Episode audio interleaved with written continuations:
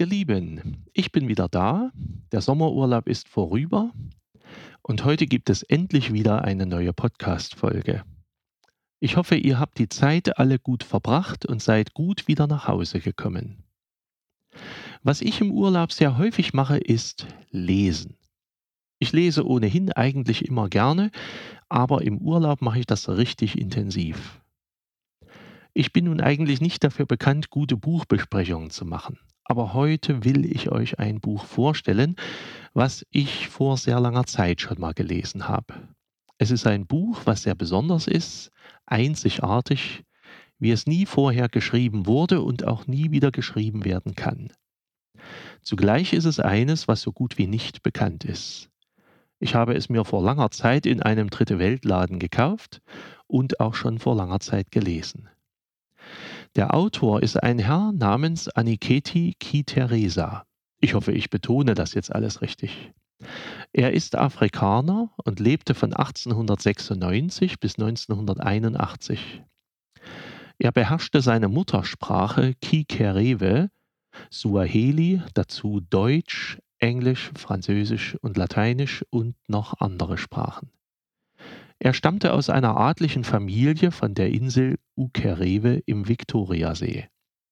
Diese Insel war etwas kleiner als der alte Kreis Dippoldiswalde. Das Buch, was er schrieb, heißt Die Kinder der Regenmacher. Er hatte es am 13. Februar 1945 fertiggestellt. Was für ein Datum. Das Buch beschreibt eine Familiengeschichte und beginnt mit einer Tragödie. Ein Mann namens Miombekere und eine Frau namens Bugonoka haben geheiratet und dabei alles nach den Sitten ihres Volkes gemacht. Dann hofften alle auf Kinder.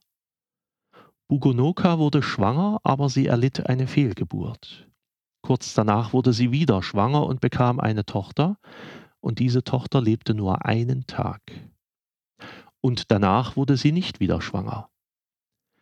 Die Familie des Mannes Miombekere begann, auf ihn einzureden.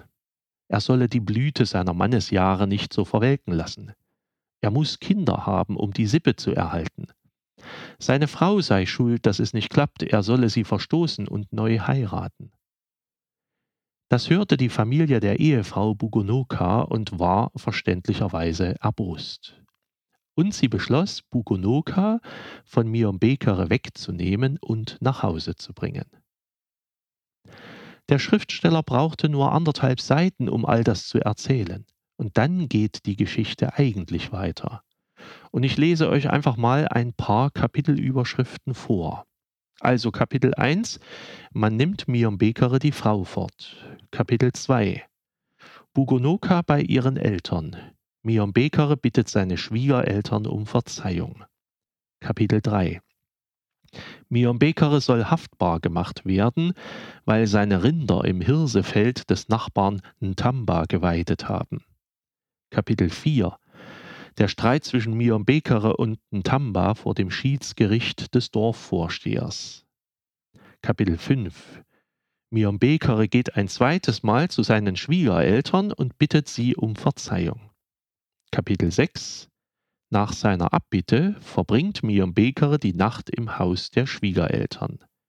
Kapitel 7 Miombekere bereitet Bananenbier zu, um seine Frau auszulösen. Kapitel 8 Miombekere überbringt seinen Schwiegereltern das als Buße auferlegte Bananenbier. Kapitel 9 Bugonoka kehrt zu Miombekere zurück. Kapitel 10 Sie richtet sich wieder im Haus ein. Kapitel 11 Bugonoka baut Kartoffeln an, Miombekere pflanzt Bananen. Kapitel 12 Miombekere versucht die Unfruchtbarkeit seiner Frau mit Hilfe eines Heilers zu überwinden. Kapitel 13 eine Erzählung, wie die Männer dazu kamen, mit den Frauen zusammenzuleben. Kapitel 14 Bugonoka wird schwanger. Und danach folgen noch viele weitere Kapitel, bis Miombekere und Bugonoka tatsächlich dann auch Kinder haben. Deren Weg wird dann in einem zweiten Band noch weiter beschrieben. Das Buch ist keine Unterhaltungsliteratur.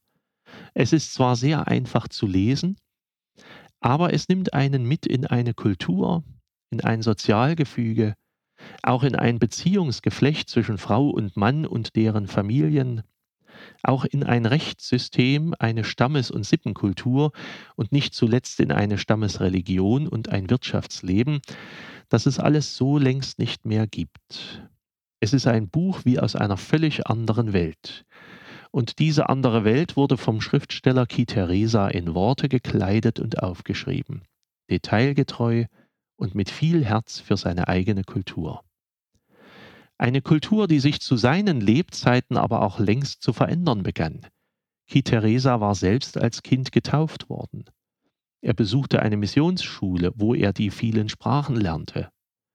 Und auch wenn Ki Theresa dieser neuen Zeit aufgeschlossen zugewandt war, bemerkte er trotzdem schnell, dass das bisherige Alltagsleben in seiner Heimat schnell Geschichte werden würde. Mitte des 19. Jahrhunderts hatten erste Europäer den Viktoriasee gefunden.